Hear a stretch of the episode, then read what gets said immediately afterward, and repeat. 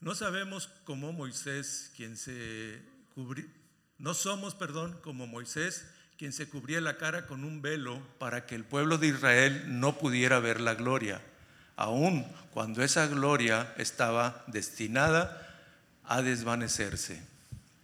Pero la mente de ellos se endureció y hasta el día de hoy, cada vez que se lee el antiguo pacto, el mismo velo les cubre la mente para que no puedan entender la verdad.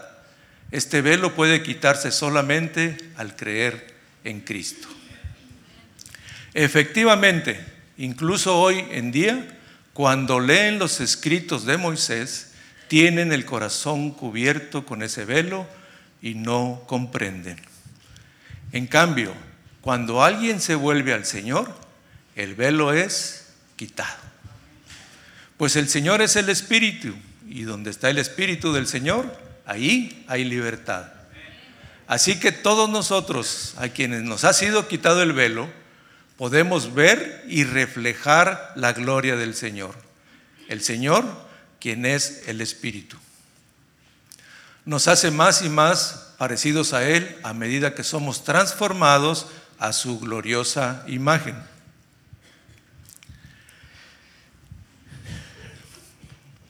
Este es el, capítulo 3 de segunda carta a los Corintios.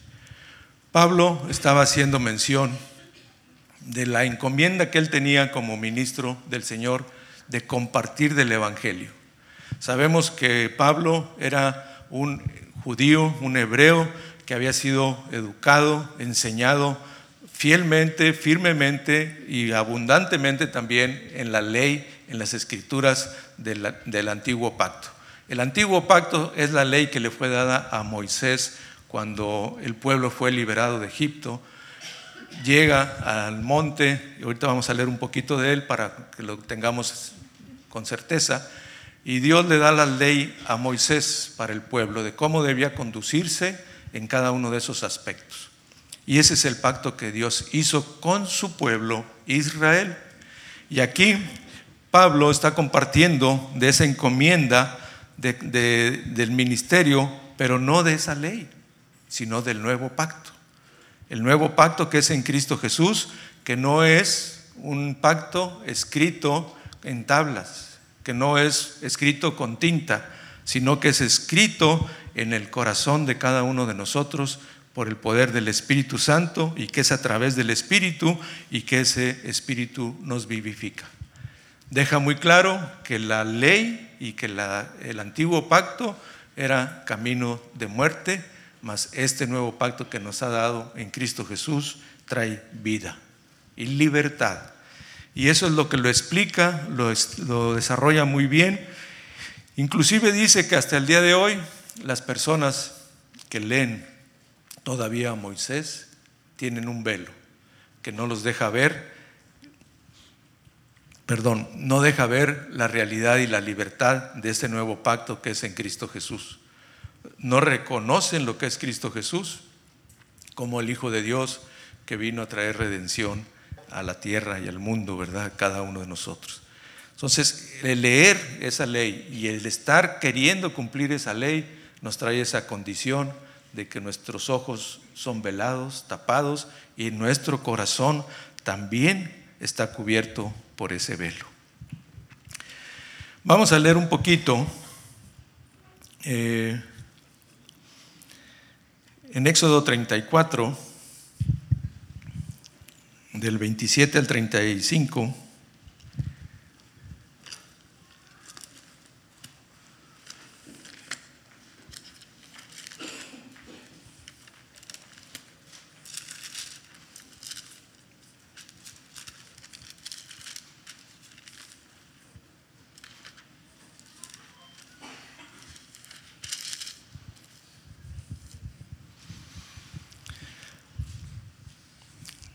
Dice, y Jehová le dijo a Moisés, escribe tú estas palabras, conforme a estas palabras he hecho pacto contigo y con Israel.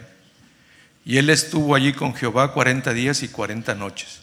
No comió pan, no bebió agua y escribió en tablas las palabras del pacto, los diez mandamientos. Y aconteció que descendió Moisés del monte Sinaí con dos tablas del testimonio en su mano. Al descender del monte no sabía Moisés que la piel de su rostro resplandecía después que hubo hablado con Dios.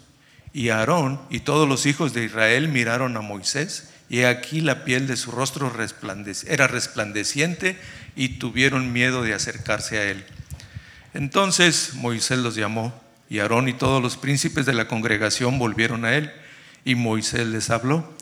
Después se acercaron todos los hijos de Israel, a los cuales mandó todo lo que Jehová le había dicho en el monte Sinaí. Y cuando acabó Moisés de hablar con ellos, puso un velo sobre su rostro. Cuando venía Moisés delante de Jehová para hablar con él, se quitaba el velo hasta que salía, y saliendo decía a los hijos de Israel que le era mandato. Y al mirar los hijos de Israel el rostro de Moisés, veían que la piel de su rostro era resplandeciente. Y volvía Moisés a ponerse el velo sobre su rostro hasta que entraba a hablar con Dios. ¿Por qué quise retomar esto? Bueno, aquí está declarando el Señor lo que le dio a su pueblo, a Israel.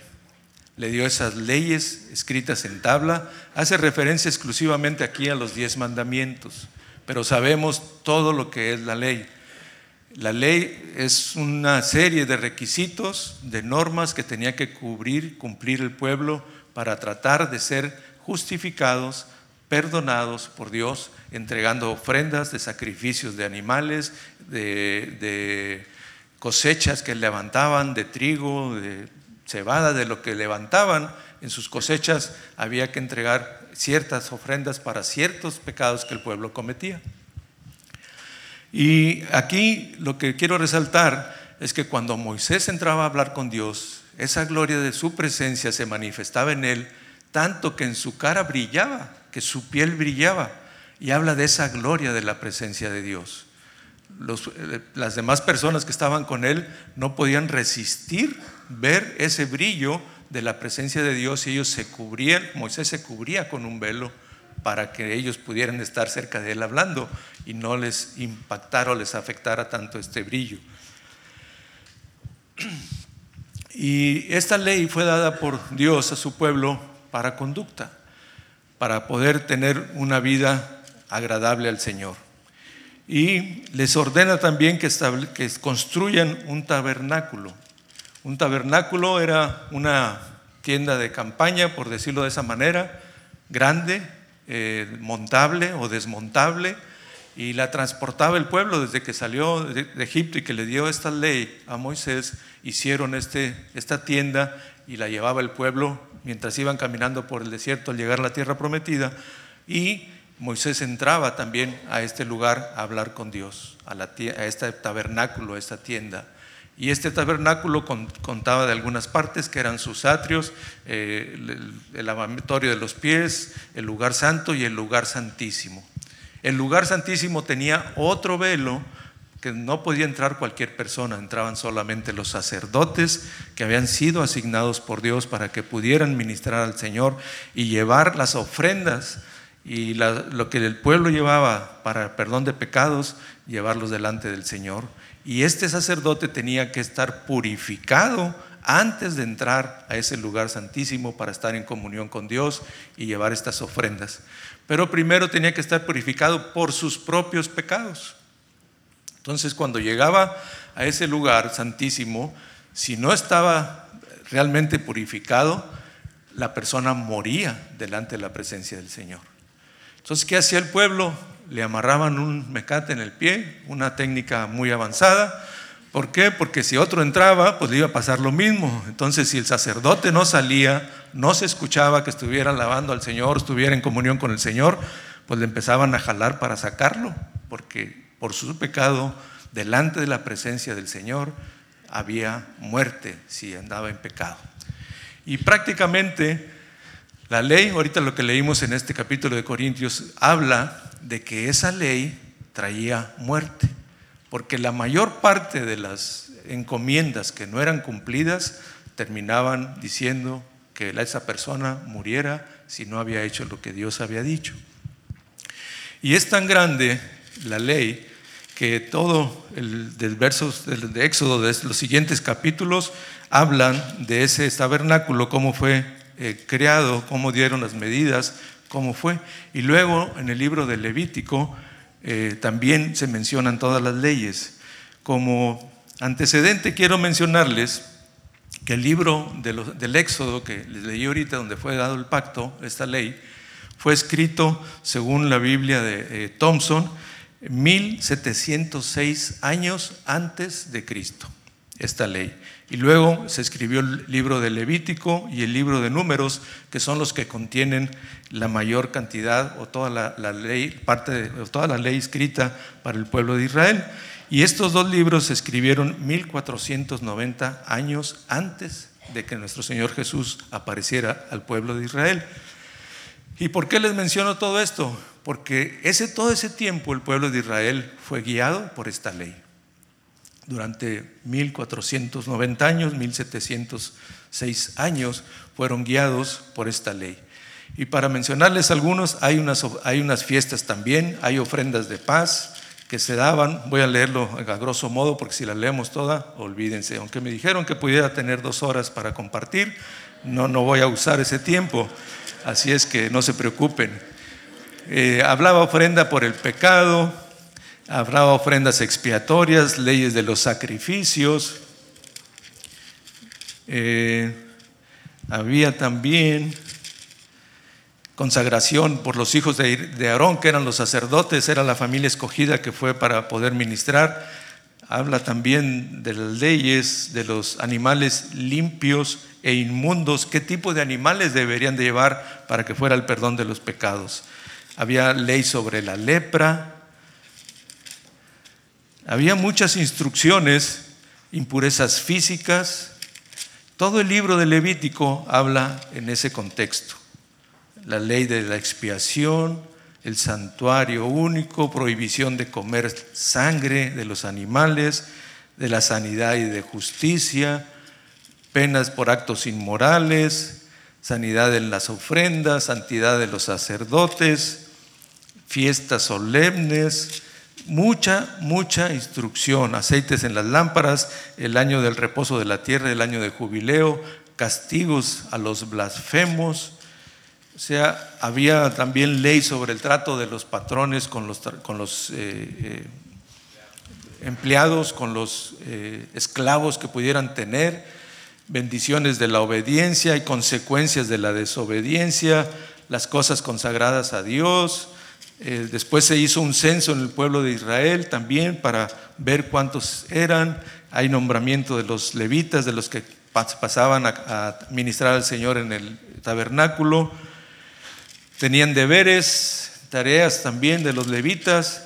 Inclusive me encontré una ley sobre los celos, fíjense, que si un hombre pensaba y llegaba, dice aquí el espíritu de, los celos y pensaba que su esposa lo había engañado, tenían un ritual que hacer para descubrir si realmente esa mujer había, la había engañado o no, solamente por celos.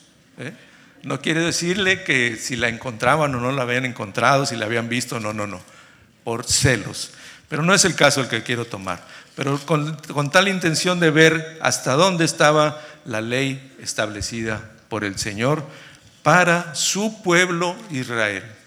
Las personas que no eran del pueblo de Israel no estaban obligadas a, cumplir esta ley.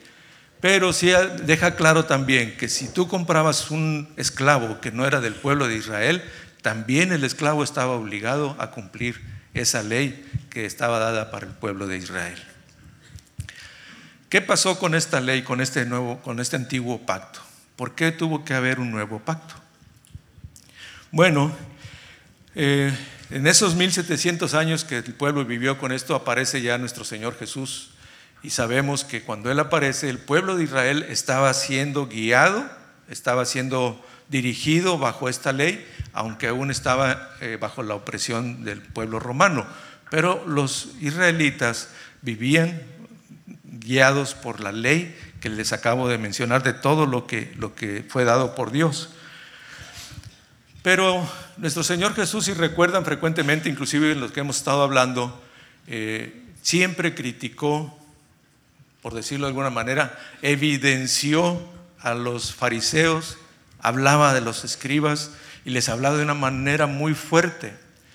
¿Quiénes eran estas personas? Los fariseos y los escribas eran personas que habían sido educadas en la ley, y eran personas que tenían y trataban asuntos de la ley. Eran conocedores completa y plenamente de la ley, a tal grado que ellos eh, pues eh, tenían el juicio sobre las personas que fallaban, que no cumplían con esta ley. Ellos eran los responsables de decir qué era lo que iba a pasar con esa persona que no había cumplido.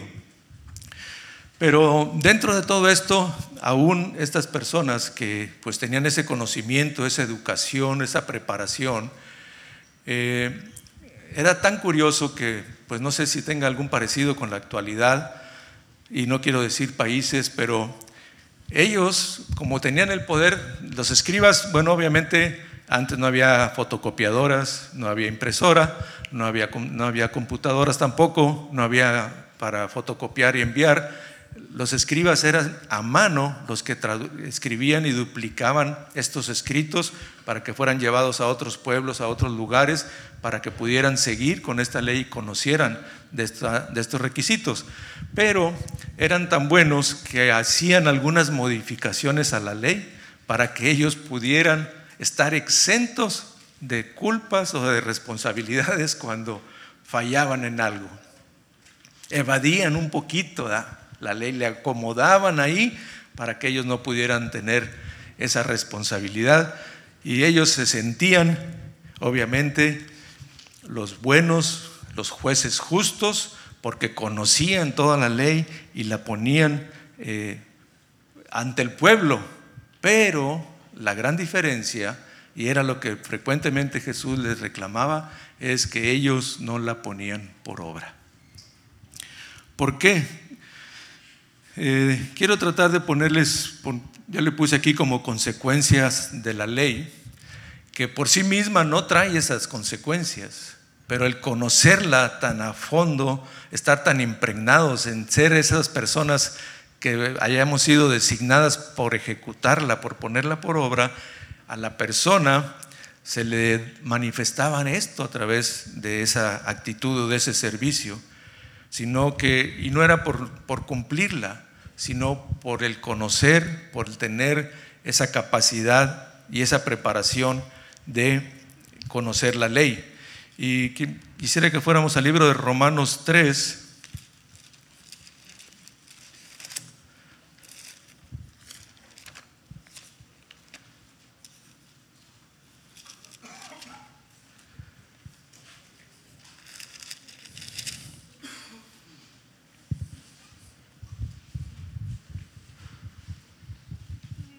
contexto se está hablando aquí de las personas justas y también desde el 2 habla de los judíos y la ley.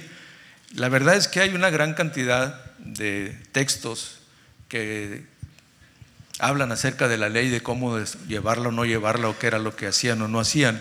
Y cuando estaba estudiando esto, la verdad es que leí de mucho, por eso les decía que a lo mejor me iba a llevar unas dos horas, pero no, no, no es cierto.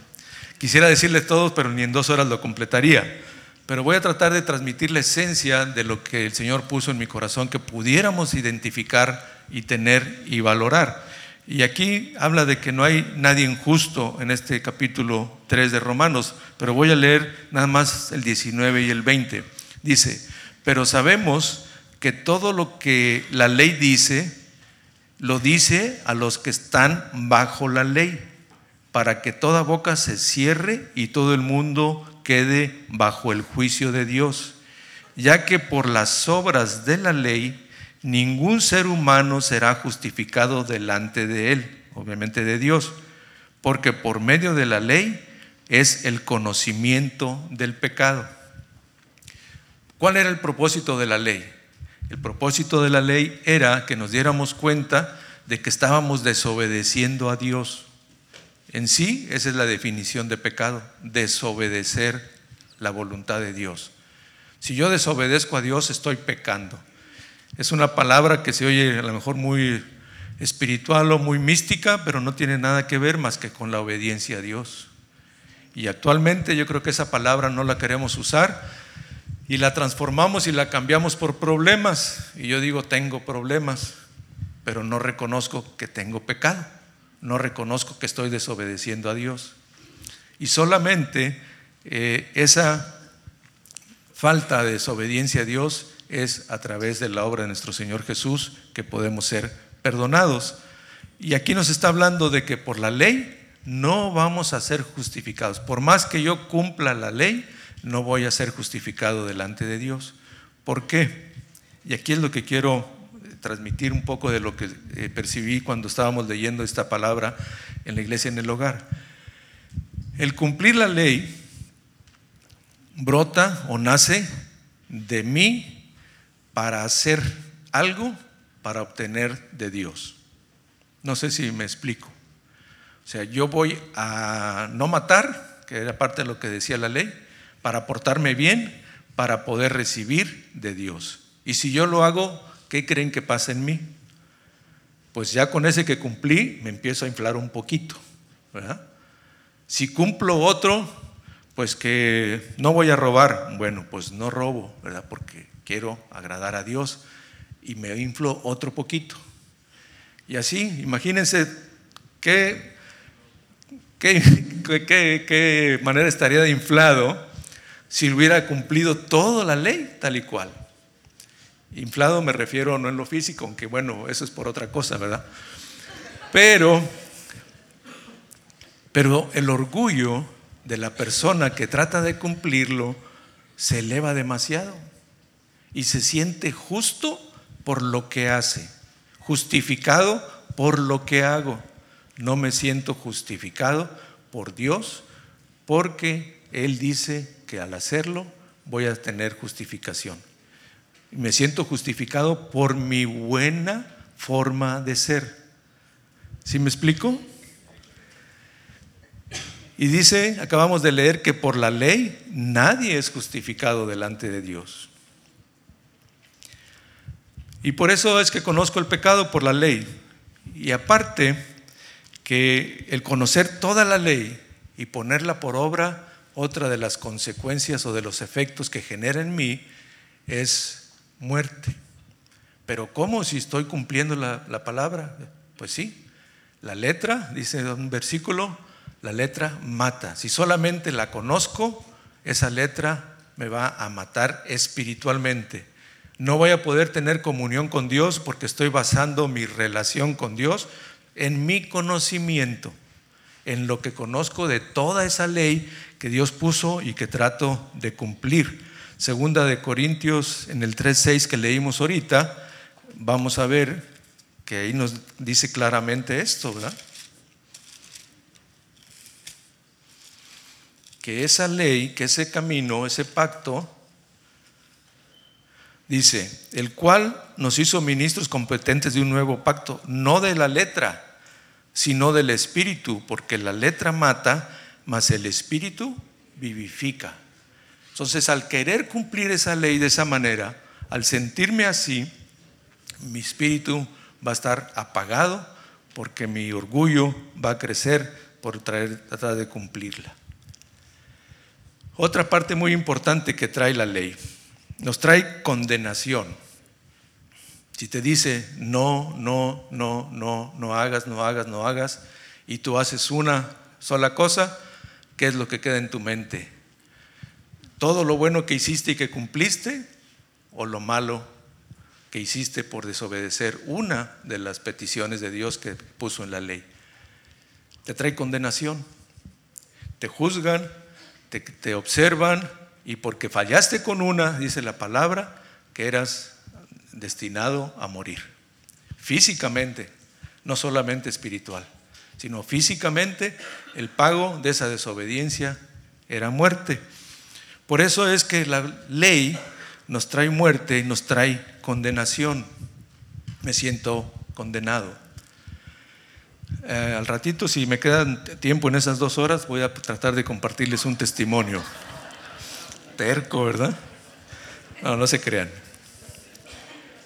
Eh, otra parte importante que leímos también en Corintios dice que el conocer esa ley el tener ese conocimiento de la ley y querer aplicarla, me trae un velo, me ciega los ojos, me endurece el corazón, porque no veo al Señor de la ley. Estoy viendo solamente la letra, estoy viendo el tratar de cumplirla tal y cual Dios la puso para sentirme bien y dejo de poner mis ojos en el Señor, en el Dios al que estoy sirviendo, tratando de agradar la ley. Y después de que cubre mis ojos y me pone ese velo, cubre mi corazón también, se endurece mi corazón. Parte muy importante que sigue con esta ley. Cuando Jesús se enfrenta a los, a los, fariseos y a los escribas que les mencionaba hace rato, que era, los fariseos era el grupo eh, de élite, de conocimiento, de gobierno del pueblo de Israel, por conocedores de la ley, inclusive sus vestimentas eran tal y cual la ley decía y hablaba cómo debían vestirse y andaban con sus túnicas y tantos adornos y arreglos que están establecidos en la ley que se hicieran. Así se vestían y así andaban en las calles y les gustaba que les reconocieran y les dijeran eh, maestros, maestros, ¿verdad? Porque eran maestros de la ley, conocedores de la ley. Pero lo que trae de consecuencia por esa acción de conocer tanto la ley y todos esos pasos, lo hacían de una manera religiosa. La ley trae a nuestras vidas una religiosidad. ¿Qué, invoca esto? ¿Qué es lo que provoca que seamos religiosos? Que hagamos las cosas solamente por rutina, tal y cual nos acostumbramos. A nuestro Señor Jesús varias veces y a sus discípulos les observaban y les reclamaban por qué no hacían eso. Una vez se sienta a comer con los fariseos y les dice, ¿por qué tus discípulos no se lavan las manos? Y yo creo que a lo mejor sí se los lavaban, ¿verdad? Yo creo que de ese tiempo ya estaba el anuncio que antes de ir al baño y de comer, lávate las manos. Y se las lavaban. Pero había un ritual tan especial que estaba establecido en la ley que tenían que hacerlo tal y cual. Era varias veces el lavado de manos, y no solamente de manos, sino que hasta los codos se tenían que lavar, inclusive hasta los pies, porque en aquel tiempo la forma de comer era al piso, no había unas mesas. Casi siempre comían al piso y usaban guaraches, ¿verdad? Las sandalias que usaban, son los pies quedaban muy cerca del contacto de la comida. Tenían que lavarse hasta los pies para sentarse a comer. Y era un ritual que tenían que hacerlo obligatorio porque estaba en la ley. Y si no lo hacían, obviamente observaban y lo que pasaba era condenarlo. No lo están haciendo bien. ¿Por qué no hacen esto tú y tus discípulos? Le, reprendían a Jesús le decían esto. Entonces, esa religiosidad nos trae acciones de hacer cosas rutinariamente para sentirnos bien delante de Dios. Y así eran los fariseos. Y algo mucho más fuerte que les mencionaba y les decía, les decía hipócritas. Y frecuentemente, y en el capítulo 23 de Mateo, hay una lista tan grande eh, eh, refiriéndose a ellos en todo lo que caían en la hipocresía, todo lo que hacían de una manera hipócrita. No eran genuinos, reales cuando ejecutaban, cuando hacían su servicio al pueblo como maestros de la ley. Entonces la hipocresía es apariencia. Les decía inclusive eh, sepulcros blanqueados, porque parecían que estaban muertos y obviamente sus vestimentas eran blancas, ¿verdad? Y parecían sepulcros que nomás estaban ahí pintados, sin más ni más.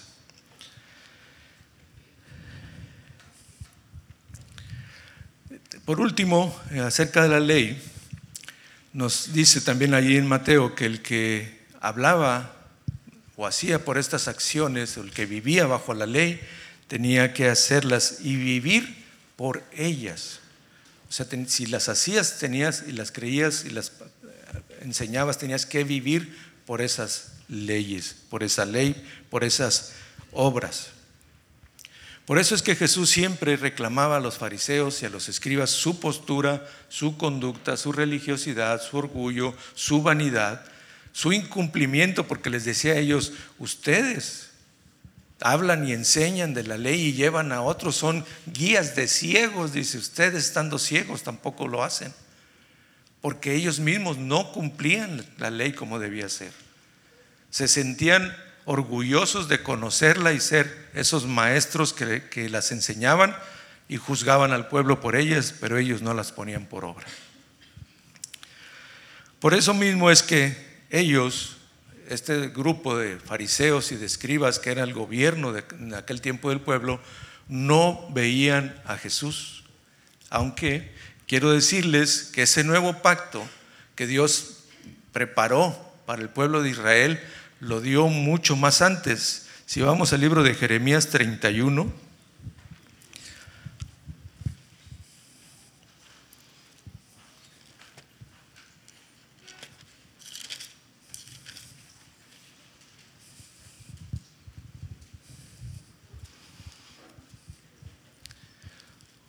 Jeremías 31 del 31 al 34. Este libro de, Jeremías se escribió 629 años antes de que viniera Jesús.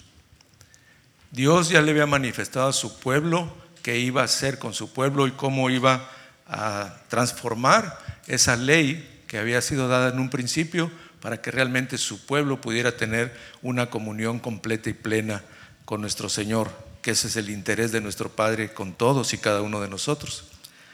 Verso 33 del capítulo 31 de Jeremías. Dice, por pero este es el pacto que haré con la casa de Israel después de aquellos días, dice el Señor.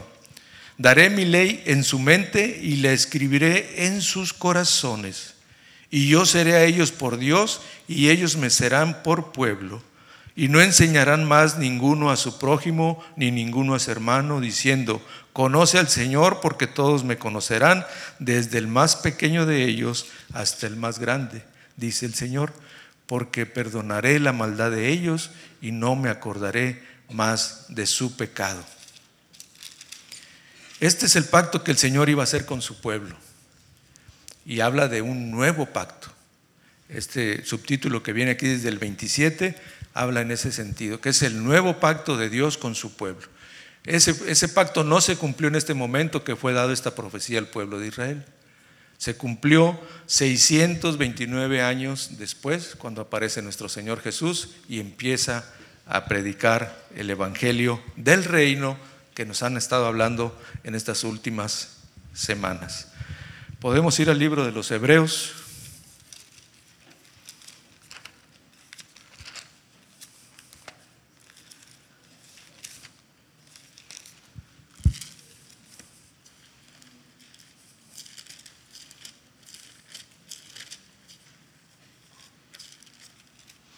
Vamos a empezar en el capítulo 7.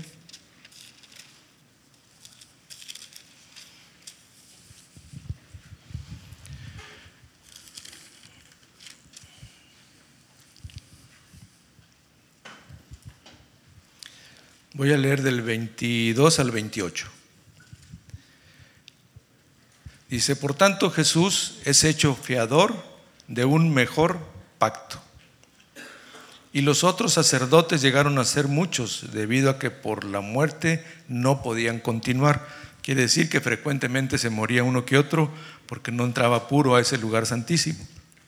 Mas este, por cuanto permanece para siempre, tiene un sacerdocio inmutable, por lo cual también puede salvar perpetuamente a los que por él se acercan a Dios, viviendo siempre para interceder por ellos porque tal sumo sacerdote nos convenía, santo, inocente, sin mancha, apartado de los pecadores y hecho más sublime que los cielos, que no tiene necesidad cada día como aquellos sumos sacerdotes de ofrecer primero sacrificios por sus propios pecados y luego por los del pueblo, porque esto lo hizo una vez para siempre, ofreciéndose a sí mismo. Porque la ley constituye sumos sacerdotes a débiles hombres, pero la palabra del juramento posterior a la ley, al Hijo hecho perfecto para siempre. En la humanidad de nuestro Señor Jesús, en la obra de nuestro Señor Jesús en la cruz de obediencia, es que se consuma este nuevo pacto para con el mundo. ¿Por qué digo para con el mundo? Porque no solamente quedó específico para el pueblo de Israel. La ley que les mencioné hace rato que fue dada a Moisés era exclusivamente para los hebreos, para el pueblo de Israel. No era para otros países, otras naciones, otros pueblos, solamente para ellos. Pero a través de la obra de Jesús, acabamos de leer que Pablo fue comisionado para ministrar, para llevar, para enseñar este mensaje del nuevo pacto que Dios tiene para con la humanidad a través de la obra de nuestro Señor Jesucristo. Es por eso que Él se considera y se reconoce como ministro. Ministro es la persona que sirve, que da, que atiende, que obviamente se ofrece para servir a alguien más. Ministrar es servir, ministerio es servicio. Entonces lo que Pablo está enseñando no está enseñando la ley que él conoció anteriormente, la ley bajo la que él vivió muchos años, está enseñando lo que ahora su vida ha cambiado y ha transformado a través de la obra de nuestro Señor Jesús. En el capítulo 9 del mismo libro de Hebreos, del 11 al 15,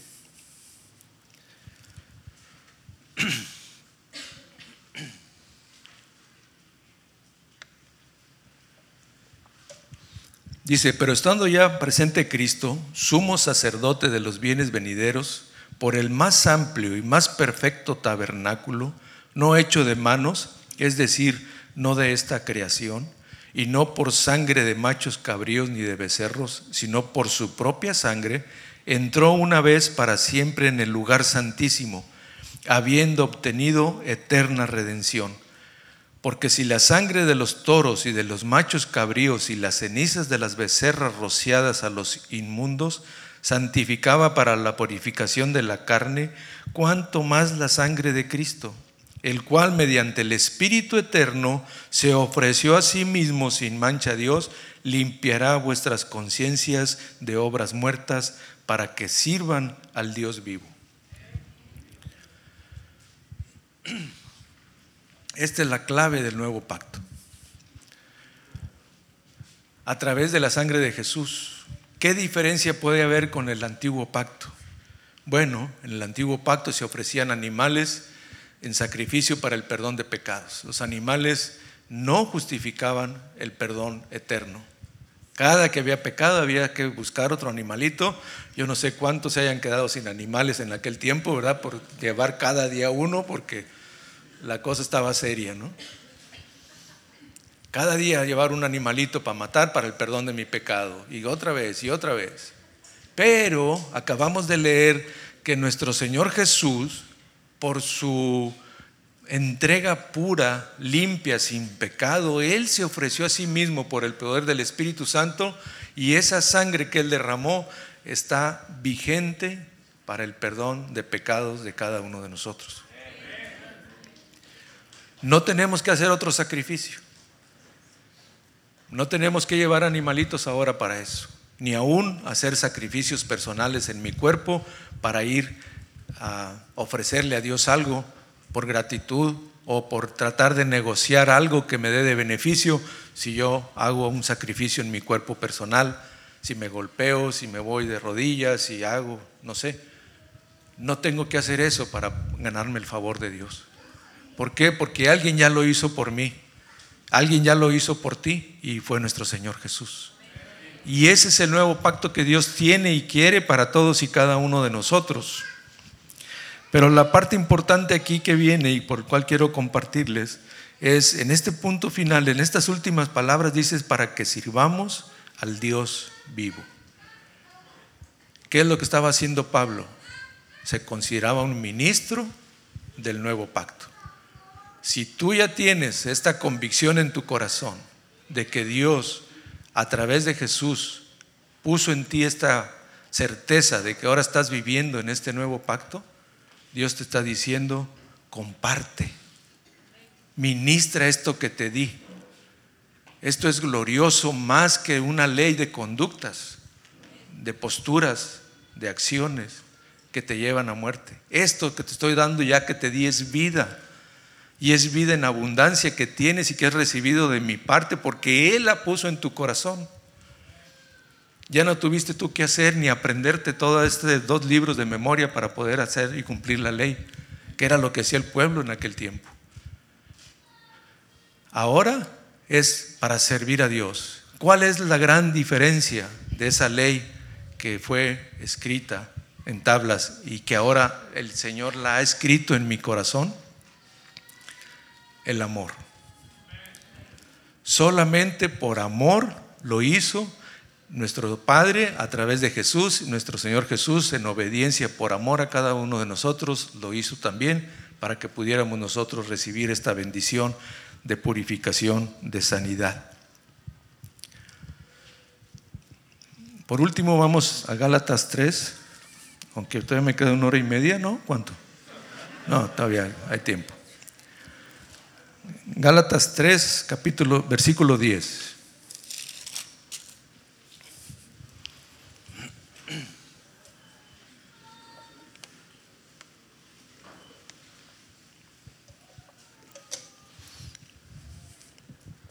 Aquí vamos a leer un poquito más. Vamos a leer del 10 hasta el 29. Miren, porque toda esta parte nos va a dar, creo, ya la revelación completa de lo que quiero transmitirles, de lo que quiero que quede en nuestros corazones y que creo que el Señor también lo quiere para nosotros. Y habla del pacto de Dios con Abraham.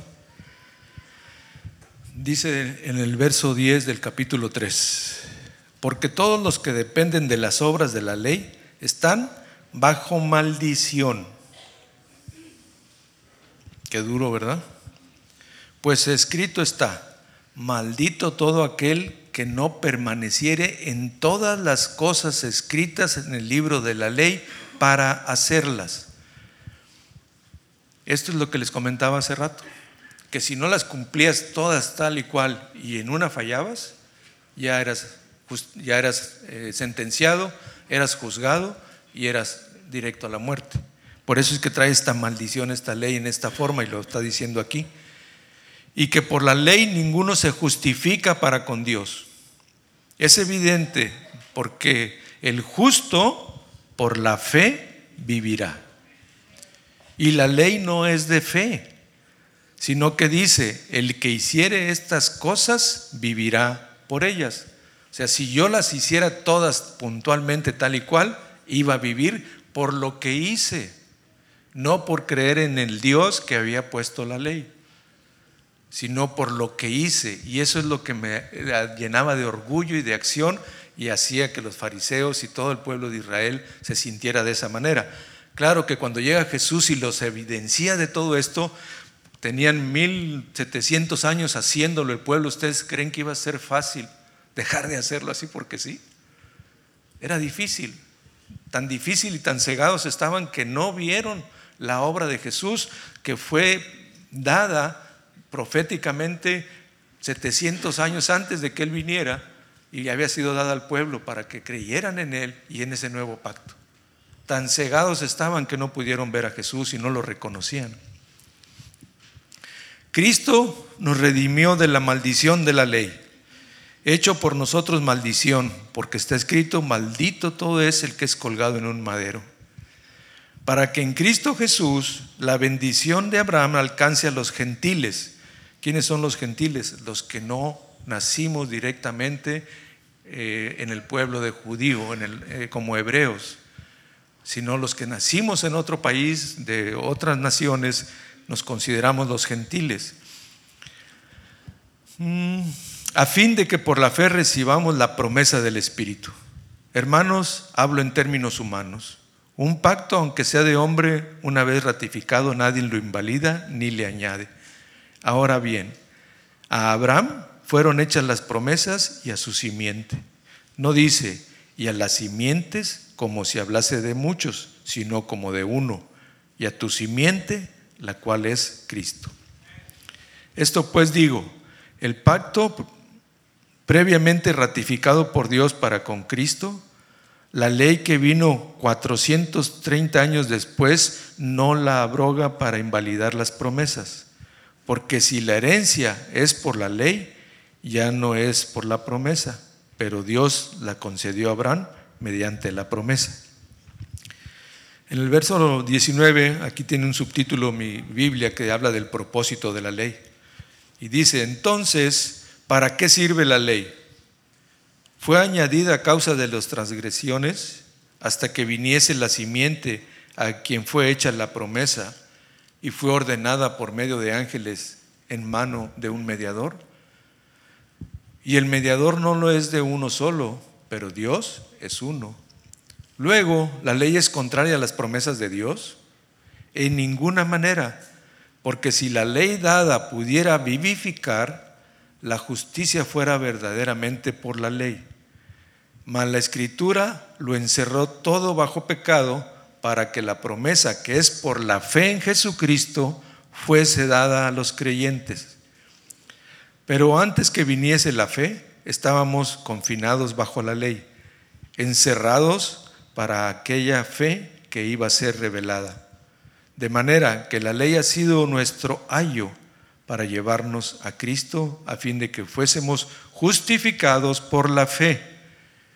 Pero venida la fe, ya no estamos bajo ayo, pues todos sus hijos de Dios, pues todos sois hijos de Dios por la fe en Cristo Jesús. Porque todos los que habéis sido bautizados en Cristo, de Cristo están revestidos. Ya no hay judío ni griego, no hay esclavo ni libre, no hay varón ni mujer, porque todos vosotros son uno en Cristo Jesús. Y vosotros sois de Cristo, y ciertamente el linaje de Abraham, y son herederos según la promesa.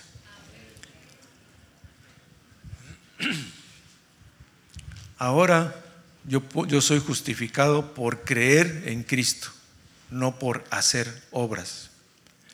Yo voy a tener una relación con Dios por creer en Cristo, en lo que Él vino a hacer, que Él vivió en esta tierra, que Él murió, que Él estuvo enseñando acerca del reino, que murió y resucitó al tercer día y que en esa sangre que Él derramó es que me limpia de pecados y me hace justo delante de Dios.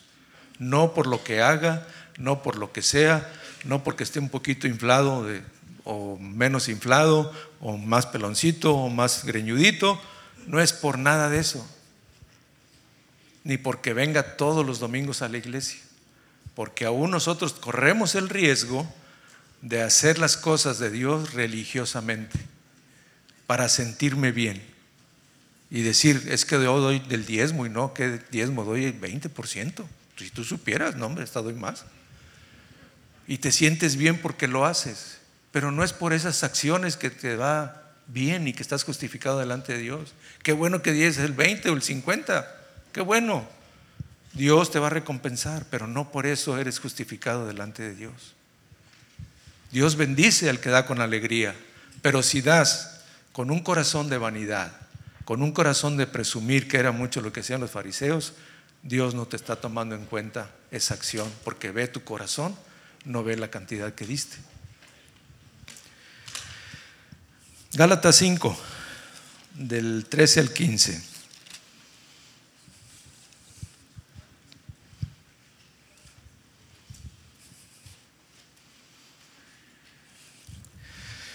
Pero vosotros, hermanos, a libertad fuisteis llamados, solamente que no uses la libertad como ocasión para la carne, sino servíos por amor los unos a los otros porque toda la ley en esta sola palabra se cumple. Amarás a tu prójimo como a ti mismo. Pero si se muerden y se comen unos a otros, miren que también no sean, no, no sean consumidos unos por otros. La ley se resume en el amor. Les decía hace rato que ahora la gran diferencia es que por amor nuestro Padre ofreció a su Hijo en sacrificio para el perdón de nuestros pecados. Jesucristo obedeció a nuestro Padre por amor a nosotros para que nosotros seamos justificados delante de nuestro Padre y nuestros pecados sean lavados. ¿Qué pasa si cometemos un error? ¿Qué pasa si desobedecemos a Dios? Si pecamos, que es la palabra. Abogado tenemos delante de nuestro Padre para que si confesamos nuestros pecados, nuestro Señor Jesucristo, hombre, nos justifica y nos perdona delante de nuestro Padre. Ya no vamos a ser matados, apedreados, golpeados. Cuando trajeron a esta mujer que fue encontrada en adulterio, que estaba el pueblo regido bajo la ley, que, estaba Jesús aún ahí presente, todo el pueblo o las personas que la vieron o que escucharon, me imagino yo que hasta algunos fariseos también andaban con, ya con las piedras en la mano para apedrearla porque era el castigo que merecía una persona que fuera encontrada en esa condición. Jesús les pide y les dice, bueno, es cierto, eso es lo que dice la ley, pero ¿quién de ustedes está libre de pecado? De los que estaban queriendo apedrearla. Ninguno se sintió libre, porque sabían que también habían cometido errores y pecados y faltas. Que no los habían confesado, que no los habían descubierto, tal vez, porque si no también ellos hubieran tenido consecuencias. Pero enfrentaron al que da libertad, al que da vida, al que transforma los corazones, al que conoce los corazones, y les dijo, bueno, el que esté libre arroje la primera piedra. Ninguno fue capaz de hacerlo por esa condenación que trae el saber que no hicimos, no cumplimos la ley completamente. Mas sin embargo el Señor en ese amor tan grande le dijo, yo no te condeno, ni yo te condeno. Levántate, vete y no peques más. Eso es a lo que nos invita nuestro Padre en estos tiempos. Si tú cometes una falta, si tú tienes pecado, reconócelo, identifícalo, arrepiéntete, ven a nuestro Padre que Él es fiel y justo para perdonar todos nuestros pecados y nos hace justos delante de nuestro Señor. Ese es el nuevo pacto. Esa es la bendición del nuevo pacto. Ahorita les mencionaba compartir un testimonio con ustedes. Hace tiempo una persona de aquí la congregación tuvo un accidente en su vehículo y atropelló a una persona, bueno, una pareja, creo que iba en una moto. Y esta persona que llevaba el coche no tenía, no fue el responsable del accidente, pero llevaba una prisa por estar en el hospital porque tenía una cita para unos análisis que iban a ser considerados para una cirugía que tenía. Y su acción inmediata por la situación no se detuvo en el accidente y siguió su paso porque tampoco fue tan grave, pero llegó al hospital a la espera de, la consulta y de los análisis. Estando ahí, llega una persona conocida de él y le dice, ¿qué andas haciendo? No, pues estoy aquí porque me van a sacar unos estudios, una sangre, unas muestras y no sé, me van a hacer porque voy a, me van a operar. ¿Y usted qué anda haciendo? Fíjate que ahorita un sobrino mío tuvo un accidente en la moto y una persona de un vehículo lo atropelló, le golpeó, se cayeron y los trajeron aquí al hospital, pero la persona se fue. ¿Qué creen que haya pasado? ¿Infringió una ley? Sí. Si tú te vas del lugar del accidente, aunque no seas responsable, te haces culpable por haber huido. Porque ya te creaste, te cargaste esa responsabilidad de culpa porque no enfrentaste la situación. Esa ley de tránsito te lo hace, así está, es lo que yo creo, Lorenzo, no sé si tenga razón, pero así está. Entonces, si tú te vas del accidente, aunque no seas el responsable, esa acción te hace responsable del accidente porque te fuiste del lugar de los hechos, del accidente. Este hombre, pues se aguantó el momento de confesión, estuvo ahí, pasó lo de la cirugía, pasó lo que tuvo que hacer, los análisis y todo. Al día siguiente se dio cuenta de quién era la persona de ese accidente y si era de la misma que había hablado. Yo no sé, pero si él me imagino, ya le iba a poner un poquito más al adorno, ha de haber pensado, no hombre, tantas motos que hay, no, no fui yo, fue otra, ¿verdad? No, yo no, ¿verdad? ¿Para qué? Para tratar de aliviar la responsabilidad o la culpa que genera esa responsabilidad. No, hombre, pues ha de haber sido en otro lugar, en otro crucero. Pero cuando vio la noticia se dio cuenta que en ese lugar, a esa hora, él había pasado y él había golpeado con esa moto. Eh, pues nos trae el caso y empezamos a platicar con él y empezamos a orar y obviamente él ya traía una inquietud en su espíritu de poder atender esta situación. no sabía cómo, no sabía cuándo, no tenía con qué inclusive hacerse responsable del gasto, pero empezamos a orar. Pero el Señor vio su corazón cuando esta persona se dispuso a creerle a Dios porque la inquietud que traía no provenía de la ley de haberse ido, sino del espíritu que estaba en él, redarguyéndole para hacer lo correcto de lo que Dios quería. Pasó tiempo, tuvimos tiempo en oración, él consciente de todo esto, hasta que se dio el momento de poder hablar con esta otra persona que había llegado al hospital, con el familiar, porque el otro no lo conocía. Total que llega y se presenta, ¿qué andan haciendo? No, pues venimos a platicar con usted. Fíjese que pasó esto, esto, esto y esto, le da todo el antecedente. Esta persona se queda frío de escuchar lo que estaba oyendo pero no por venganza, sino porque no podía creer lo que estaba oyendo, que una persona se pudiera haber hecho responsable días después de un acto en el cual había participado.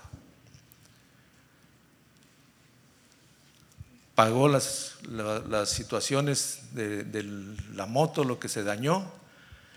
Esta persona quedó impactada, dijo, esto solamente Dios lo puede hacer. ¿Por qué veniste? Precisamente porque Dios me inquietó y tuve que cumplir con esta situación. No le pusieron cargos, las personas se liberaron de salud completamente, no tuvo ninguna complicación las personas en el hospital, todo salió bien, todo estuvo en orden, no le eh, señalaron acusándolo, ¿verdad? Demandándolo, poniéndolo, porque era obviamente cierto temor que tenía de la consecuencia que pudiera haber al confesar lo que había pasado. Mas sin embargo Dios respalda cuando hacemos su voluntad y cuando somos guiados por su Espíritu. ¿Qué creen que pasó después cuando todo se arregló? Esta persona se sintió libre. ¿De qué? De culpa, libre de condenación, libre de juicio, porque la ley eso es lo que hubiera hecho. Legalmente merecía eso, pero espiritualmente al accionar con la ley del Espíritu que está en nosotros, en Cristo Jesús, nos trae libertad, nos trae paz, nos trae bendición.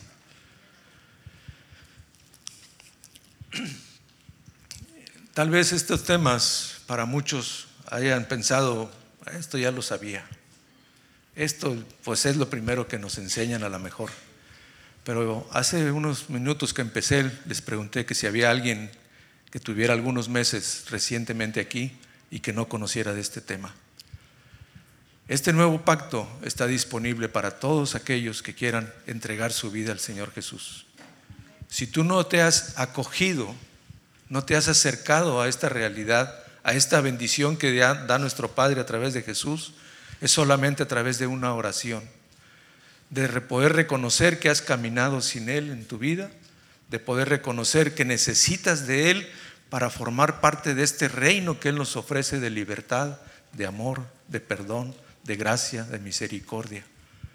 Este reino de luz admirable al que nos cambia, nos transforma, de sacarnos de tinieblas a su vida y a su reino de luz.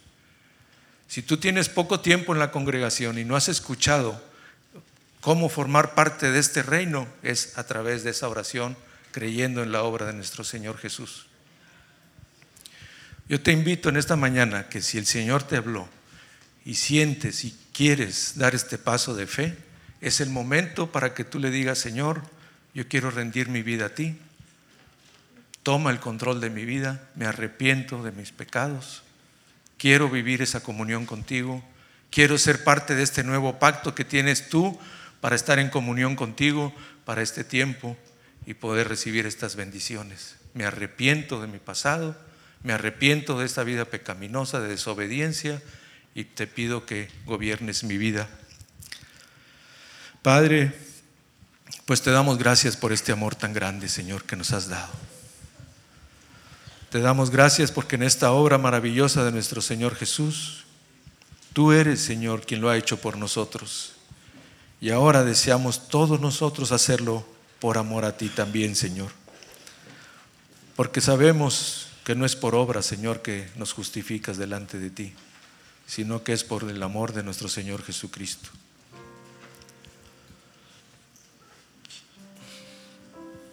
No permitas que regresemos a esta condición de hacer las cosas legalmente. No permitas que nos convirtamos en jueces conocedores de la ley para aún sentenciar a aquellos que están haciendo fuera de tu voluntad. Padre, toma nuestro corazón. Si aún hay un velo en nuestro corazón y en nuestros ojos, Padre, que sea roto así como fue roto el templo en el templo del tabernáculo, ese velo que separaba el lugar santísimo, ese velo que separaba de tu presencia al pueblo, cuando tú fuiste, Señor, a la cruz, fue roto por tu gran amor y tu misericordia.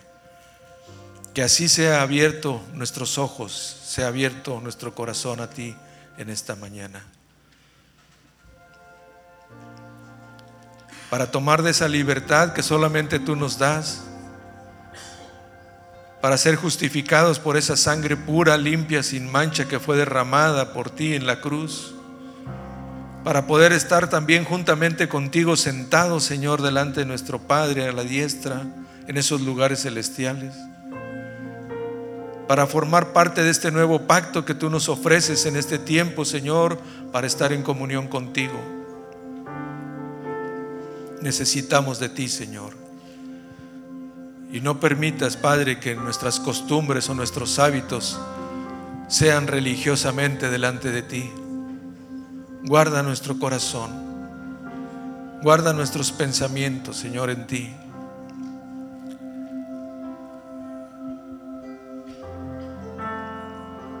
Te damos gracias en esta mañana, porque sé que eres bueno y eres fiel, Señor, y siempre estás dispuestos al perdón de nuestros pecados. No permitas que por orgullo los ocultemos. No permitas, Señor, que por vanidad creamos tenerlo ya y haberlo alcanzado ya todo. Nosotros nos rendimos a ti, Señor, para que tú seas quien quite de nosotros esa dureza de corazón. Tu ley sea escrita en nuestros corazones. Con tu Espíritu Santo, Señor, no en tablas de piedra, sino en nuestro corazón.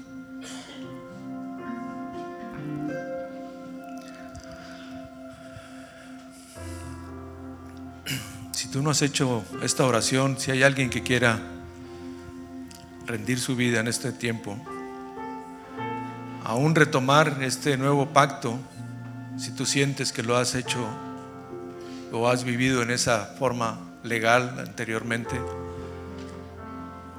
si tú quieres tomar este tiempo de arrepentimiento delante del Señor, es un momento para que lo hagas delante de Él. Él siempre está en esa disposición de amarte, de perdonarte, de recibirte de liberarte, pero necesitas un paso de fe, de reconocerlo, de poder entregarte a Él para que Él sea el Señor de tu vida.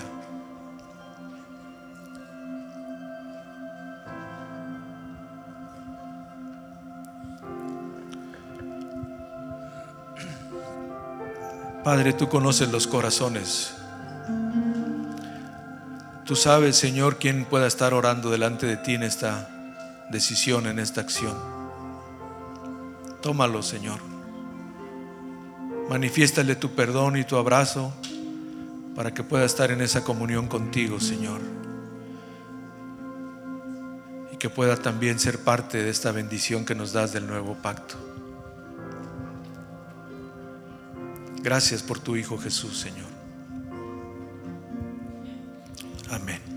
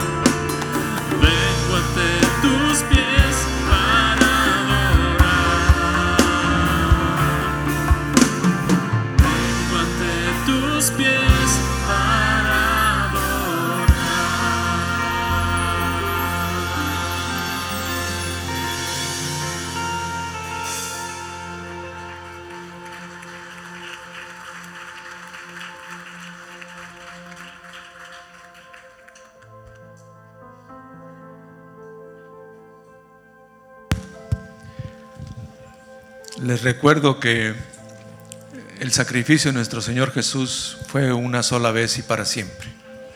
Es un pac- pacto perpetuo que Él lo ha establecido para poder estar en comunión con nuestro Padre. Y una cosa más, para los que estamos en nuestro Señor Jesús, ninguna condenación hay. Él nos ha llamado a libertad y tomemos y vivamos este nuevo pacto día a día porque es promesa de Él para todos los que hemos creído en nuestro Señor Jesús. Que tengan una excelente semana y también una excelente bendición en sus vidas. Gracias.